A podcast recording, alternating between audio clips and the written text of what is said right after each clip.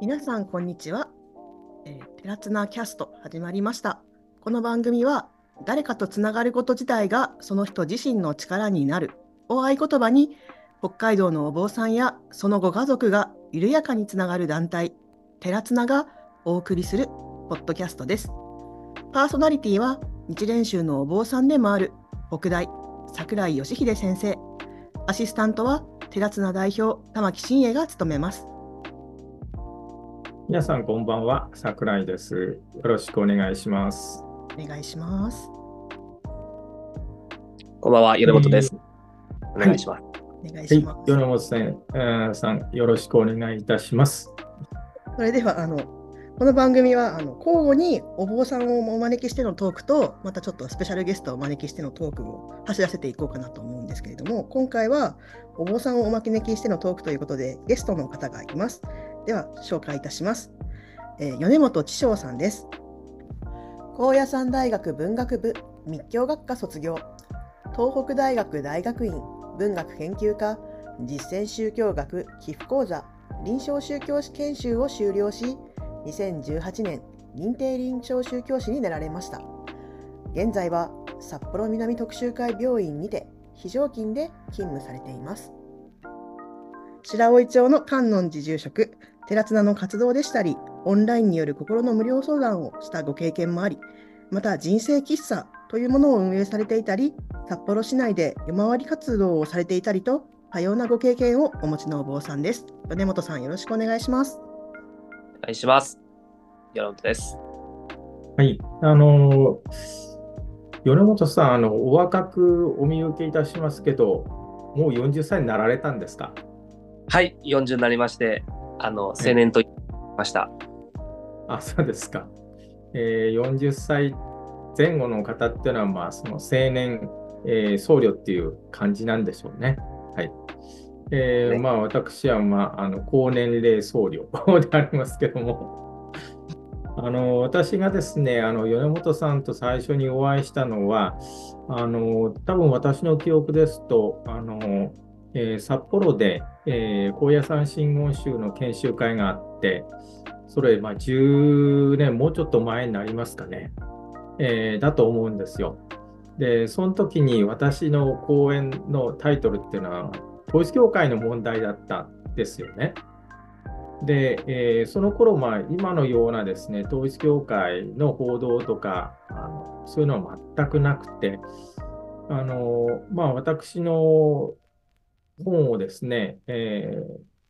ー、あの見つけてくれた方がですね、まあ、講師としてどうだっていうふうに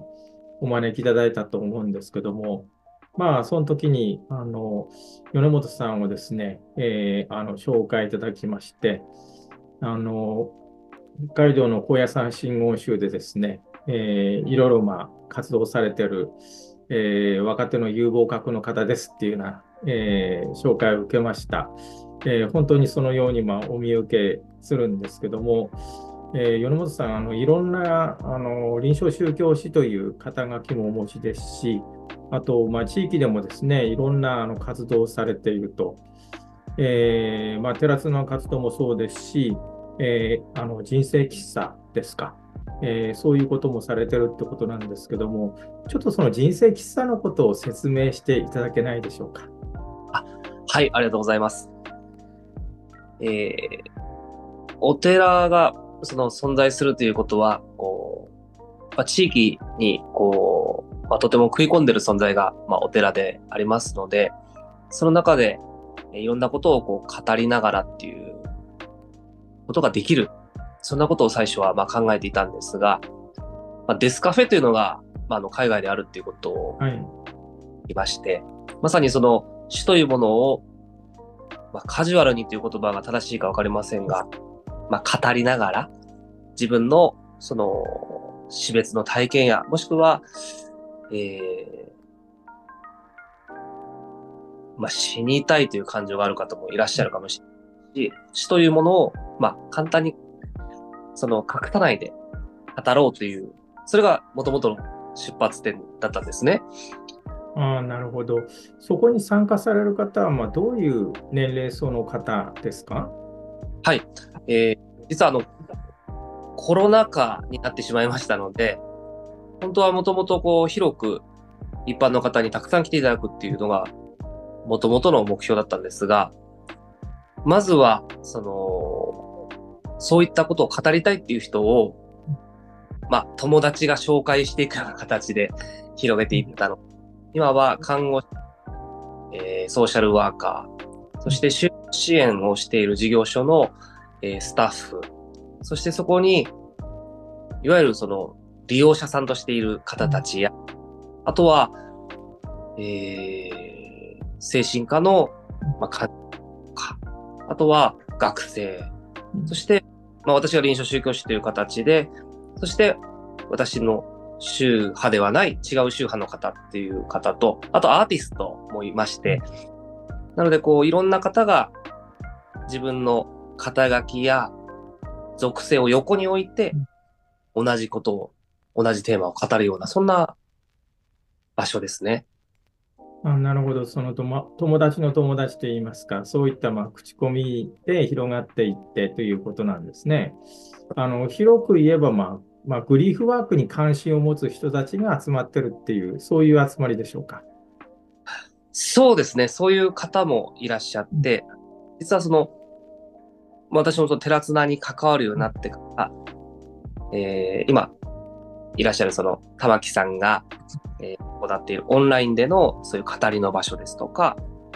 あとは今、えー、グリーフを語るような場所としての、まあ、語りの場所とか。で人生喫茶っていうのは実はその、なぜ人生喫茶ってデスカフェじゃないのかというとですね、そのアーティストである、あのー、白玉さんという方が、死だけにスポットライトを当てると、やっぱりこう、来るの躊躇する方もいるかもしれないから、死だけではなくて死を含めた人生すべてを語るような場所っていうイメージの方がいいんじゃないのって言ってくれて、で、人生喫茶って言ったっていうことがありましたね。ああ、なるほど。まあ私もその、えー、死の喫茶っていうよりはですね、まあ、人生喫茶の方が いいんじゃないのかなっていうふうに、まあ思いますね。えー、まああのそういう活動もされてるっていうことなんですけども、えー、最初にあの臨床宗教史の話をですね、ちょっとお伺いしたいんですが、あの臨床宗教史っていうのは、まあ、あの東北大の方でですね、え実践臨床宗教学講座、えー、ここがまあ主催されてる、まあえー、講座を受講されて、えー、資格を取られてるっていうふうにお聞きしております。ここに参加される方っていうのは、あの宗教者の方だけなんでしょうか？当初は宗教者の方だけであったんですが、今はそうではなくて、それを学びたいといらっしゃって、まあ、医療者に広く多いかもしれません。うん、ですから、ただ、まあ、宗教者であることが臨床宗教師の資格の一つのその条件になるので、資格取得はされないけれども、研修をすべて受けられるという方がいらっしゃいますね。うん、あなるほど。あの宗教者としてはあの僧侶の方が多いんでしょうか？はい、やはり、まあ、日本のこの宗教のこの分布と似ているというか、やはりどこもこうお寺の方が多いんですが、仏教者以外にも天理教や、えー、神道の方もいますし、新宗教でいうと、立正厚生会の方や、もしくは、そうですね、私がお会いした中では、当然キリスト教の各派の方もいましたし、イスラム教の方もいました。ですからまあ、臨床、仏教ではなく臨床宗教っていうのはまさに様々な宗教の方が一度に会して、まあ同じ学びをする、同じところで語る。すごく、すごくこう、なんて言うんでしょうね。現代的というか、うん、必要なことをしているということをお互い感じるような場所でしたね。ああ、なるほど。あの、まあ、もともとはその東日本大震災の後ですね、まあ、多くの方があの親族とか近しい人、友人なんかを亡くされて、まあ、その死を悼む、えー、どのように悲しんで弔ったらいいのかわからない、えー、そういった中でその宗教者がどういうふうにまあ寄り添えるのかってなことで、まああのえー、カフェで文句とかですね、いろんな試みをやられたりしましたけども、あの宗教によってですね、あの死んだらどうなるという、まあ、その死後含めての、まあえー、死生観、かなり違うと思うんですよね。えー、そういった中で、なんかその統一的な、えー、なんかこの臨床のあり方みたいな、そういう見解ってあるんでしょうか？まさにですね、その、皆が違う死生観を持ち込むというような、あると思うんですが、しかし、えー、患者さんのところ、もしくは、えー、まあ、苦しんでる苦悩のただ中にいる方のそばに行くという場面があるとしたら、あなた何種ですか？というこう質問をですね、する場面っていうのは、いや、ちょっとおかしいと思うんですよね。うん、それは、まあ、いきなりお会いしてですね、すぐにあなた何種、何種ですか？何教ですか？っていうご質問をするわけではない。しかし、そこで、えー、例えば患者さんであれば、苦しんでる方がいらっしゃる場合、私たち宗教者の方がこういう死生観だっていうことを押し付けるっていうことはもうほとんどないですね。むしろあってはいけないことであるかもしれませんね。患者さんがもしくは目の前にいる方が、どんな信仰や、まあ、信仰と自覚していない、例えば死生観をお持ちであれば、それをご本人が語られるものが、その場においては、まあ、正解であるという意味で、つまり私たちが何かを語るよりも、私たちが、まあ、聞く、お聞きをする、その場にいるということが、何より、まあ、重要なことであるっていうのは、本当にこの研修でということだけでなく、まさに被災地に行って、えー、仮設住宅や実際に被災された方、家族を亡くされた方の隣に行った時には、まさにそのような形でしかそばに入れなかったっていうのがありますので、それはあの東北でした、震災の後にしたということがすごく関わりながら、しかも実践においても、まあ、同じだということをすごく実感しています。はい。まあ、あの宗教者っていう、まあ、立場、えー、まあ、いろんな背景あるけども、それを一応、括弧に入れた形で、えー、そのまあ目の前にいる方、当事者の方のですね話をまあ傾聴していくという、えー、こういうわけですよね。で世の中には、まあ、あの被災されるって形で、えー、大変な目に遭っておられる方、えー、あるいはまあ病気になる、あるいはその死を目前にされるって形で、まあ、人生と向き合ってる方、いろんな立場の方いらっしゃるんで、えー、そういうところに行きながら、まあ、お話を聞くという、まあ、ことですよね。あの話を聞くっていうのは非常にあのある意味で難しい仕事っていうか自分のことを話すのは自分が主体になるからやりやすいですよね。はい、しかし相手の話を聞くっていうのは自分をどういうふうにしていくと相手が話してくれるようになるもんでしょうかね。傾聴の仕方になるかもしれません。そうですね、私もあのこれだというですね、あのお伝えできる手前の段階ではありますが、苦しんでいる方がいたときに、どうしても私たちの皆の心の中にですね、助けたいという気持ちがこう芽生える部分ってあるね。うん、でその助けたいだとか、助けて差し上げたいという、何かをこうしたいという気持ちを持って聞くというよりは、一緒に、まあ、苦しんでいいんだという思いでお聞きをする。目の前の方がどのように世界を見て、どのように社会を見ているかというその眼差しを向こうの方が体験しているものを私たちも、まあ、追体験するような形の、まさに傾聴ということになるのかなっていうふうに今、あの、感じ。なるほど。はい。えー、まあ、あの宗教の場合はその救済というかその救うっていうことが一番重要なテーマになると思うんですけども、えー、救うっていうとどうしても相手を救ってあげる支援してあげるっていうふうにまなりがちなんですけど、えー、そうではなくて、えー、相手の意向に沿いながら、まあ、相手のその悩んでることをまあその共有し、えー、相手が考えようとしていることも自分も考えてみるっていう、そういうことなんでしょうかね。そうだと思っています。寄り添うという言葉をすごく私たち、あの使いやすい言葉として、あの言葉にはするんですが、寄り添うって本当にできるんだろうかって考えてみますと、もちろん寄り添っていいよって言ってくださるのは相手の方ですし、で寄り添うということ、本当にそれができるんだろうかって考えてみますと、その本当の手前の段階。しかし、隣にいる。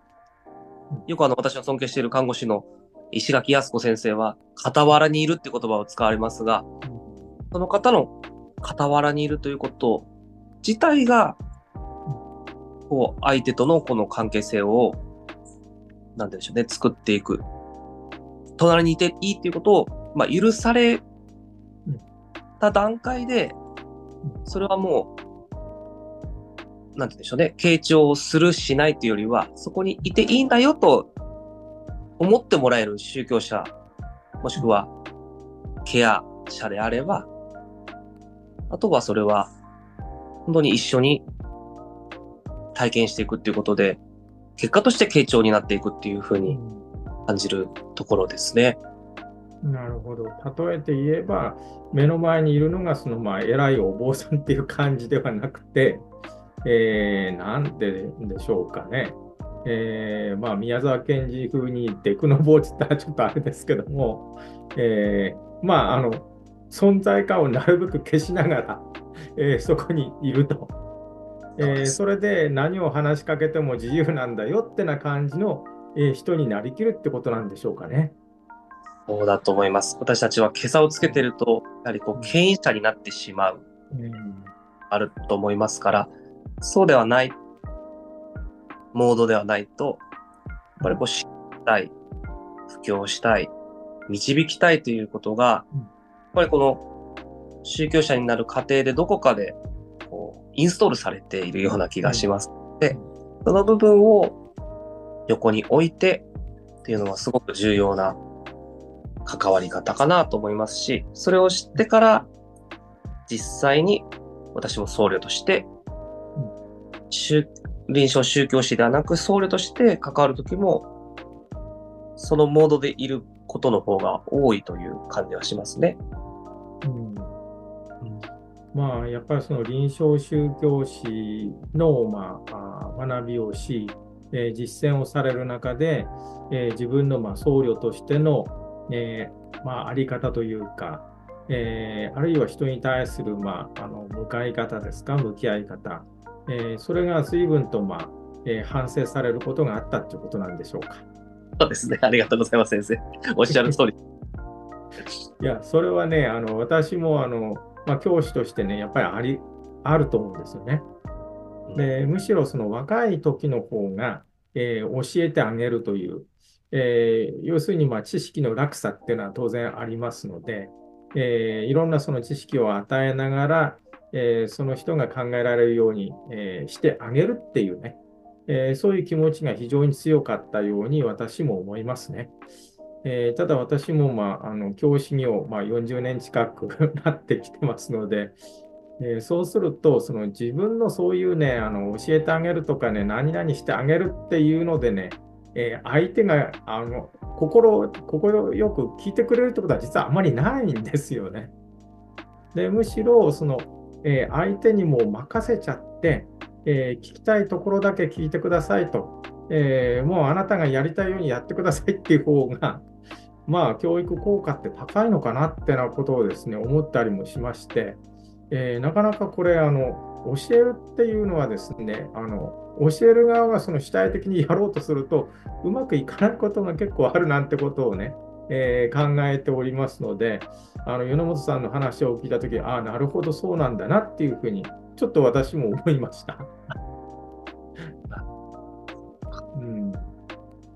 はい、あの臨床宗教師の話ですね、ちょっとお伺いいたしましたので、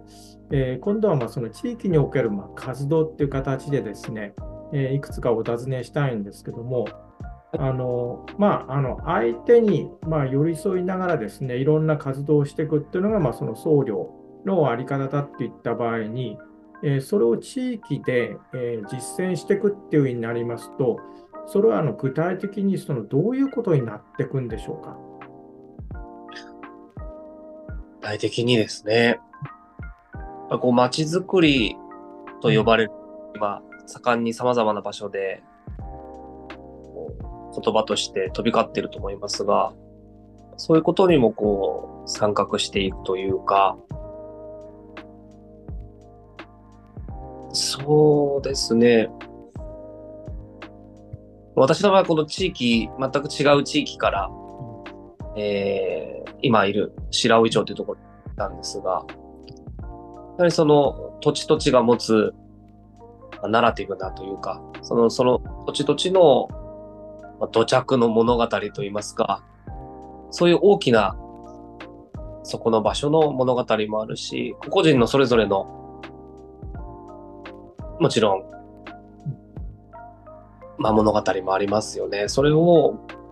こうお聞きしていく。やっぱりこう、聞くっていうことは本当に、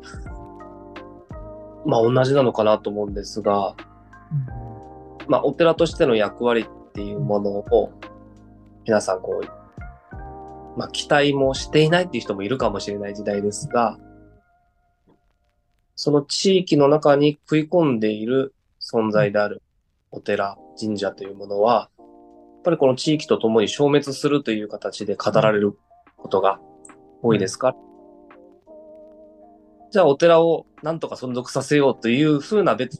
トルで動くと、多分間違っていて、お寺をやって相続させようではなく、こう、ここに生きてる地域の人たちがどうやってお住み暮らしていこうかっていうことの中に入った話題として、まあ、寺院のあり方や、まあ、行く末というものを語った方がいいのかなっていうふうには。うん、なるほど。えー、そうしますと、そのお寺が対応する、まあ、方として、そのまあ、男神道っていうのは、まあ、あの第一だと思うんですけども、男神道に限らず、まあ、その地域の方々と、まあ、交流しながら、えー、そこでまあ暮らしておられる方のですね、まあ、問題意識であるとか、えー、それも共有して、まあ、いろんなところに、えー、顔を出しながらっていう、こういうことになりますかね。そうですね、私は、うん、それが泥臭いという言葉に言われることもあるかもしれないですが、えーそういうことでしかできないかなっていう実感はしてますね。ああそうですか。そうしますと、なんか地域でいろんな役職、例えばその、えー、民生委員であるとか、えー、社会福祉関連のいろんなお仕事であるとか、そういうことも引き受けておられるんでしょうか？そうですね。そういったことも引き受けてますし、まあ、行政だけではなく、本当に、あの、町内会ですよね。大会や、えー、その地域の様々なことに、まあ、関わっていくっていうことが、ものすごく多いですね。はい。それは、とても面白いですし、うん、まあ、ただ一方で、例えば、あの、私のお寺の目の前が神社になるんですが、そこのお祭りにおける、まあ、みこしの担ぎ手がもういないんだとか、あの、おととしのお焚き上げで、みこしがお焚き上げされてるのを見たとか、いろいろとこう、まさにこう、地域が、氏子がいなくなっているんだなっていう目の前で、まあ、見ていながら、私たち真言、私たち真言宗というあの宗派の、特に高野山真言宗という宗派なので、まあ、神仏集合ですから、神様に対するお参りというものも、まあ、日々しているんですが、そういう意味で、その神社における土地の神様に対する作法だとかっていうのも、まあ、神社がなくなるなら、うちが、例えばこう、になっていく部分もあるんだなとか、いろいろ考えたりとかもしますし、そういうことをこう、地域の人と話すこともありますね。あの、おみこしを担いだりもされるんですか？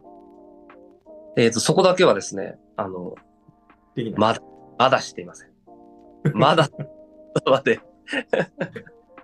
まだして、それは。うん。ああ、そうですか。あの、白老町っていうと人口ってどのくらいなんでしょうか？1万7000人ぐらいというふうに思っていただき1万7000人くらい。ああなるほど。えーそれで、まあ、あの男信徒の方、地域の方含めて、いろんな形で関わりを持っておられるということですね。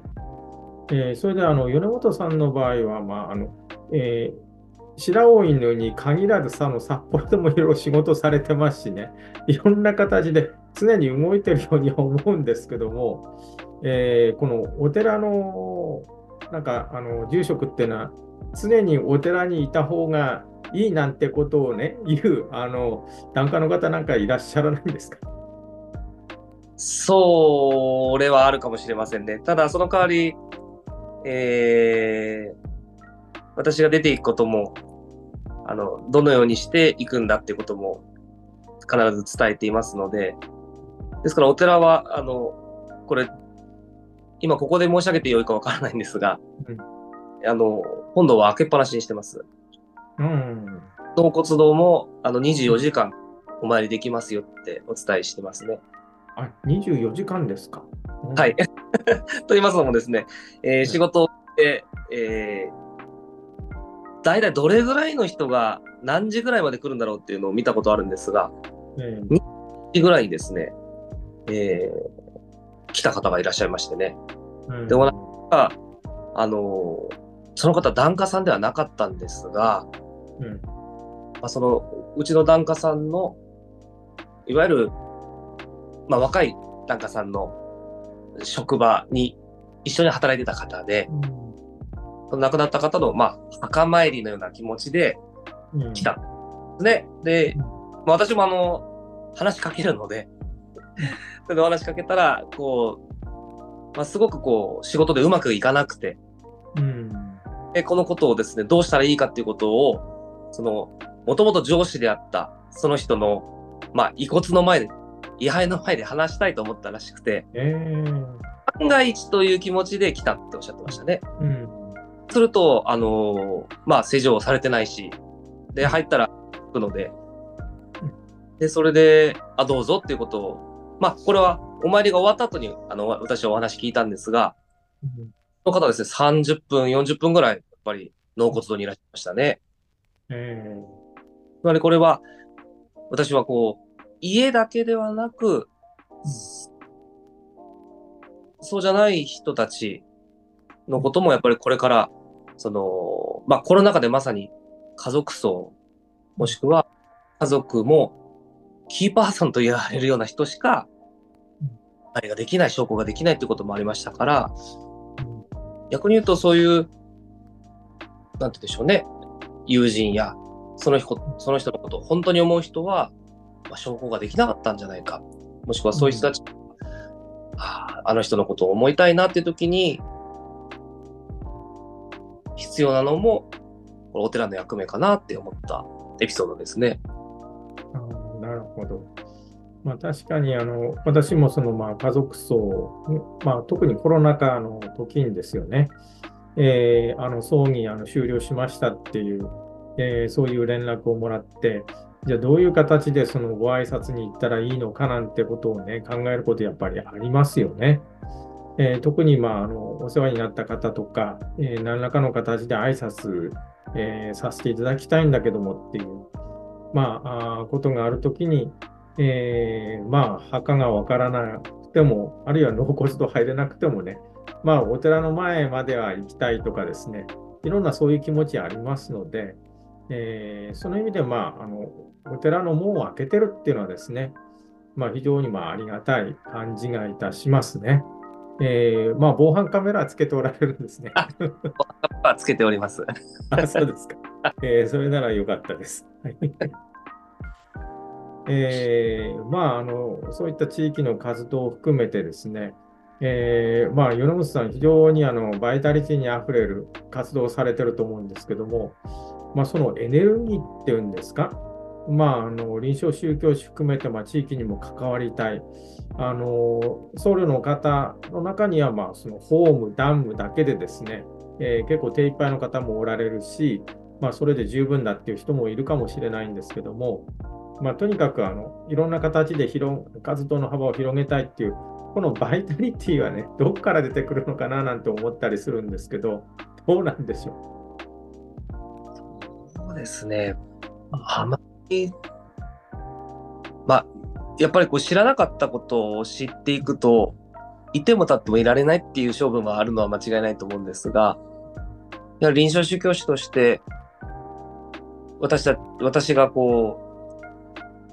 う、亡くなった後にしかお会いしなかった方の、その前の状態を見ることができることって、あ、まさにこのように家族も一緒に苦しむんだっていうことを、まあ、知っていく。そうすると、じゃあその部分の、まあ、ケアというよりは、その部分に一緒にこう伴走する僧侶がいた方がいいんじゃないかと、あの、思いますし、そういう場面がどんどんこう増えていくというか、まあ、路上生活支援をしている人たちの、まあ、夜回りもそうですし、あのまあ、もちろん先ほど申し上げた語る場面もそうですし、だからこれが、なんだ、それは米本の独りよがりだと言われる可能性もあるんですが、まあ、もちろんそれを、まあ、自分自身をこう、カッコつけながら、実際にお会いする方がどんどん導いてくれるというか、だからこう、人との出会いによってどんどんこう広がっていくので、それに対して私は頑張ろうと思ったことはまあほとんどなくて、うん、頑張ろうと思うと続けられないことだと思うんですよね。なるほど。うん、だから、これは、あの、ありがたいことに、そうやって外に出たりすることまあ、協力してくれる人がいたり、まあ、支援、支持してくれる人がいたりっていう中で生きてますので、そうすると、やっぱりこの寺津南のみんなも、それぞれのフィールドで活動してるのを知る。あの、この前の子供食堂もそうですけれども、自分の知らないところに行くと、やはり知っていくことによって、あの、止まってられないなっていう気持ちはありますが、あの、まあ、無理に頑張ってるつもりもないので、っていうところが、まあ、私の性分かなっていうふうに思ってますね。はいえー、まあ、あのいろんな活動をしてると、まあ、いろんな出会いがあって、えー、それによってその、なんていうんですかね、いや、これも、まあ、あるんだとかやら、やった方がいいななんていうのは、まあ、いくらでもまあ見つかってくるところはやっぱありますよね。あります、ね、だからあの、なんか出会いっていうのをまあ奥がらないっていうのが、まあその米本さんのいいとこかなっていうふうに 思ったりもしていて、はい、まああの私もあの、えー、そういうところはね、あのまあ、見習いたいなっていうのは思います。ただまあ年なんでね、あんまり出会いすぎてもどうかなっていう 思ったりもしてるんですけども。ああ、なるほど、そういうことですか。うんえー、まああの、頑張らないっていうのはいいかもしれませんね。えー、えー、なんていうか、あの、あまりにその頑張ってるところを見せちゃうと、相手がちょっと、いや、あの、この人に無理させてはいけないなというふうにもね、えー、逆に配慮されちゃうところもあると思うんで、まあ、自然体でやられるのがいいのかななんていうふうにも、えー、思ったりいたします。えー、まあ、あの、米本さんについてのことを、まあ、いろいろお聞きしたりしてきたんですけども、えー、なんていうんですかね、あの私も、えー、若い僧侶の方がですね、いろんな活動を、まあ、新たにやっていくのを、まあ、見るとですね、えー、私がまあ仏教界に対して、えー、抱いていたイメージですよね。えー、それがまあ少しずつやっぱり変わってきたっていうこともやっぱりありますね。うん、うん、あのやはりあの仏教のベースっていうのは、えー、男神と太陽であり、えー、先祖祭祀であり、えー、これが、まあ、あのお寺の、まあ、経営といいますか、運営の基盤ではあるわけですけども、え、その上に載せるものとして、え、まあ、仏教的なま教えをですね、え現代、えあるいはま生きてる人に対してどういうふうに役立たせていくのかっていうのが、まああのま本来の在り方って言いますかね、まあ、私なんかあの外から入ったもんですから、えそういうふうにも考えるわけなんですよね。えー、しかしあの、そこをやると、いろいろその大変なことが 出てくるので、えー、なかなかそこに向かえないってことが、まあ、これまであったのかなっていうふうには思います。えー、しかし、えー、やはりあの、まあ、生きてる間に苦しんでる人とかね、悩んでる人がやはり多いんで、えー、そういう人の話をまあ聞いてあげられる存在に、え僧侶がなっていくとですね、えだいぶ変わってくるんじゃないのかなっていうふうにも思うんですね。えー、なんかその死の専門家とかグリーフの専門家って言われると、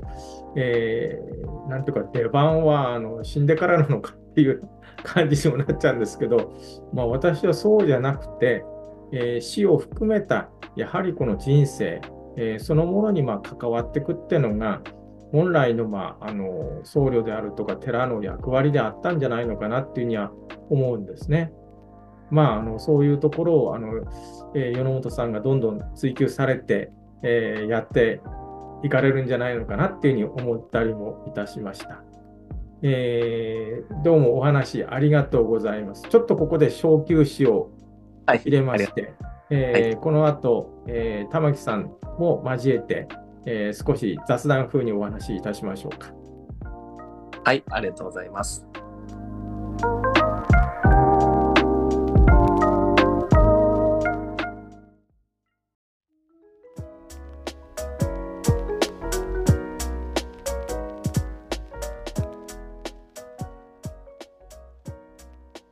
はい、あえー、米本さん、どうもありがとうございました。あのここからはあの、えー、玉木さんにも入っていただいてですね、はい、えー、3人でお話したいというふうに思ってるんですけども、玉木さん、あの私と米本さんの話を聞いていて、まあ、どんな感想を持たれました？うんやっぱりあのそもそも宗派の先輩で身近な存在だということもありまして、もう本当にその師匠さんにはどうしてこういうことができるんだろうっていうのがやっぱりすごいなすごいなっていうのをずっと思っていたので、うん、あのエネルギーはどこから来てるんですかっていうのを聞いてくださったのがやっぱりすごいまさに聞きたかったと思いつつ頑張ろうと思ってないんだと思って、うん、あのしびれました。うん、しびれたということだったんですけどえー、米本さんどうですか？いや、私は、あの、本当にその寺綱というものもすごくその、なんでしょうね、私にとって、自分でいられる場所である。先ほどその、なんてでしょうね、こう、ま頑張らないっていうふうに申し上げましたが、まあ、その、つまりその裏には、えー、自分を癒し慰めてくれる仲間がおりそして共にそれを分かち合って一緒にその方向を見てくれたりもしくはこう苦しい時にはその私に寄り添ってくれる、えー、お坊さんがいるっていうことが、まあ、どれだけ私の救いになってるかっていうところがあると思いますしそれをこうテラスナという形で作ってくれている、まあ、たまちゃんこと玉木さんには本当にあの、感謝しているところですね。うん、まあ、あの、仲間がいるってのはね、大事なことなんですよね。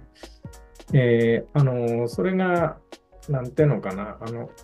単にあの職場を同じくしてるとか、同業者であるっていうだけじゃ、この仲間感覚ってのはやっぱりなかなか出てこないんですよね。えー、だからその同じことをまあ考ええー、なんて世の中に少し役に立つことをしたいんだけども、どうしたらいいか分かんないと。まあ、それで、えー、少しやってる人のところに行って話を聞いたりとかですね、あその人もこういうことで悩んでいたんだとかね、いろんなところをまあその共有していく中でですね、あの少しずつまああの仲間意識っていうのが出てくるのかなっていうふうにも思うんですよね。それでまあその話をその聞いてもらうっていうことが非常に力になるっていうことなんで、これはあの米本さんが最初に言われていたね、まあ、あの聞く、えー、傾聴するってこととまさに同じで、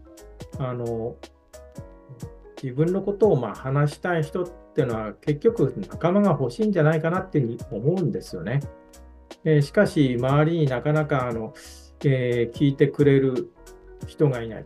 まあ、本当は話したらね、聞いてくれるかもしれないんだけども、えー、まあ、躊躇しちゃうっていうことはやっぱありますよね。えー、で、またあの、本当に近しい人にはね、あんまりストレートに話ってできない、まあ、ものですから、まあ、そういうんで、その一歩、まあ、あの距離を置いてくれて、話を聞いてくれる人として、まあ、あのお坊さんっていう存在がね、えー、私はその社会的に認知されていくと、えー、全然ね、あの仏教に対する見方っていうのは変わってくるんじゃないのかなっていうふうには思います。えー、現状ではやはりそのどこどこの寺のその檀家でないとね、え話もできないとか、え檀家であってもね、あの相談していいんだろうかっていうふうに思ってる人が結構多いと思うんですよね。うん、うんそこら辺、玉木さんは、あのまあ、若いってこともあって、いろんなことを檀家の方から、えー、相談されたりします？そうですね、あのまあ、重い相談はやっぱり住職である父に行くことが多いんですけど、うん、素朴な疑問とかはやっぱり私の方が聞きやすいらしくて、こ、うん、こんなこと聞いていいのか分かんないんだけどっていうような質問は、うん、参りに行くとしてくれる方もいらっしゃいます。うんえー、なんか同世代の人とか、あのちょっと若い、なんか、えー、中高生とか、なんか話するってこともありますよね。ちょっとだけ。ちょっとだけ。はい、うん。まあ、話するってのはやっぱり大事なんですね。うん、人にとってはね。うん、私たちの方から行くっていうことが、やっぱりなんて言うんでしょうね、こう、求められているというよりは、お坊さんの方から来てくれるっていうことが多分あんまりなかったことなのかもしれないなと思いながら、いろんな、こう、医療者や福祉、えー、従事者や、そうですね、あと死を語るっていうことが求められてるかもしれないなと思う時があります。あの、教育大学で、あの、年に2回、あの、講義を、個別、これは、生きるという題名で、まあ、課題として、お子さんたちに、えー、お子さんたちじゃないですね、学生にですね、はい、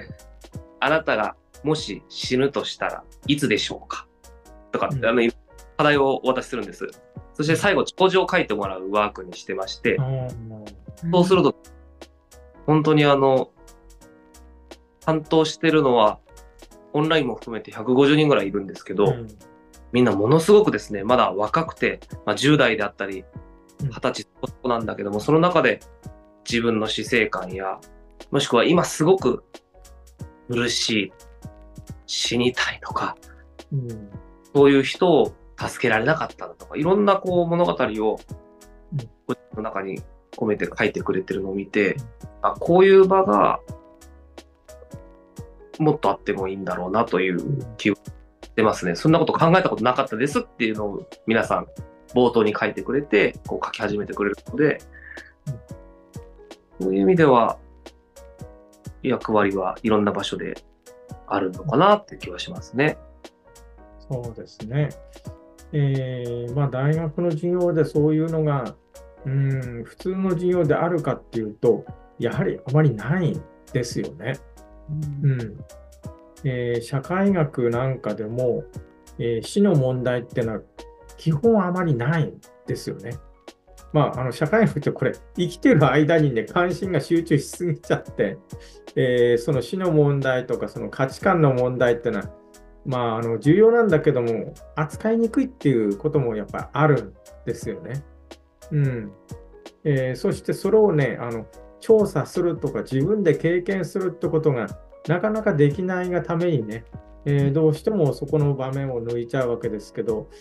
まああのえー、僧侶の方は、まあ、ホームの中で、えー、やはりあのお葬儀とかねあの遺族の方に接するとか、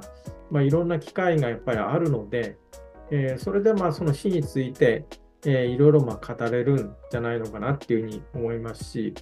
えー、そういうのをね学生、えー、とにかくまあその死とか病気からね非常に縁が遠い、えー、そういった人たちにねあこういうこともあるんだっていうことを気づかせてもらったのは非常にまあ私としてもありがたいなというふうには思います。はい個人的にその面白いなと思った部分が、そのしてあげる感の部分。うん、先生は学生さんへの教えてあげる感があると案外うまくいかないなと思って、むしろ相手に任せた方がいいっていうふうにおっしゃって、まあ、もちろんそれは程度問題だとは思うんですけれども、一応、お坊さんも何かと教えがちな、教えがちと言いますか、その、教える師と書いて教師という資格を持っていたりするので、なんか、そこから学び取れるところがあるんじゃないかなと思いました。うんえー、なんていうの、なんというかっていうか、あのまあ、私、あのえー、僧侶の資格、まあ、あの教師っていう、えー、のを取って思ったんですけども、えー、なんかあの、このレベルじゃ人にね、なんか語るようなものってのはなかなかやっぱりないなっていう感じはあるんですよね。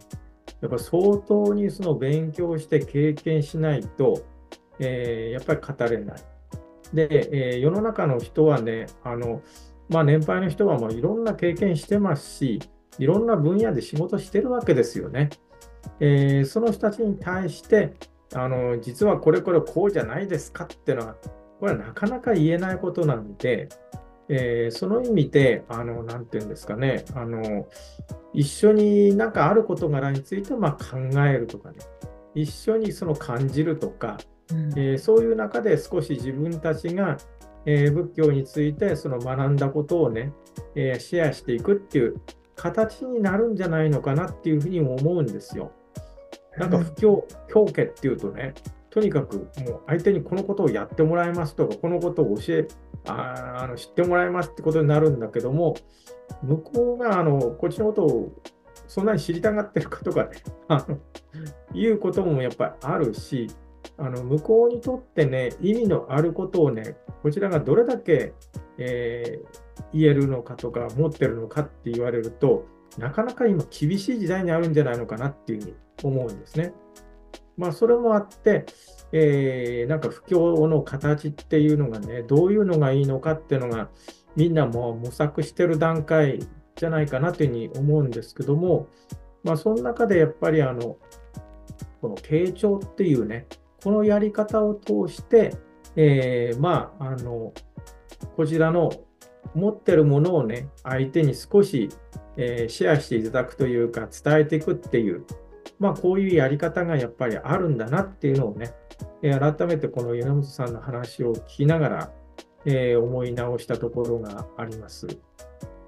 まあ、その意味でその、何々してあげるっていうほどね、えー、まあ私はその僧侶っていうか、お坊さんは今強くないんじゃないのかなっていうふうに思っていて、えー、それはね、やっぱりその江戸時代とか鎌倉の時代のお坊さんのようにね、えー、なんかすごい神通力とか権威とかいろんなものがあってね、一般の民衆に対して解くみたいな、えー、ちょっとそういう存在でなくなってるじゃないのかな。で、それはそれでね、あの、どんな人でもそれなりのことができる時代でもあるのかなっていうふうにも思っていて、えー、まあ、あのいろんな工夫がねあのなされればいいなっていうふうには思っております。はい、あの今日はあの米本さんをゲストにお迎えいたしまして、えー、臨床宗教史の話、えー、地域の中で生きる、ま、僧侶の在り方、えー、こういったところをですね、え話していただきました。えまあ、あの米本さんが最初のゲストだったわけなんですけども、え、今後、まあ、寺綱でですね、いろんな、まあ、あの僧侶の方をお招きして、えー、その人が、まあ、感じておられること、やっておられること、それをまあ私たちもですね、えー、シェアしていきたいなというふうに、えー、思ったところです。えー、それではあの玉木さん、えそろそろ時間ですので、クロージングを。はい。ケラツナキャスト初回いかがだったでしょうか、えまた2ヶ月後ぐらいにあのお届けできたらと思っています。今日はどうもありがとうございました。はい、どうもありがとうございました。どうもありがとうございました。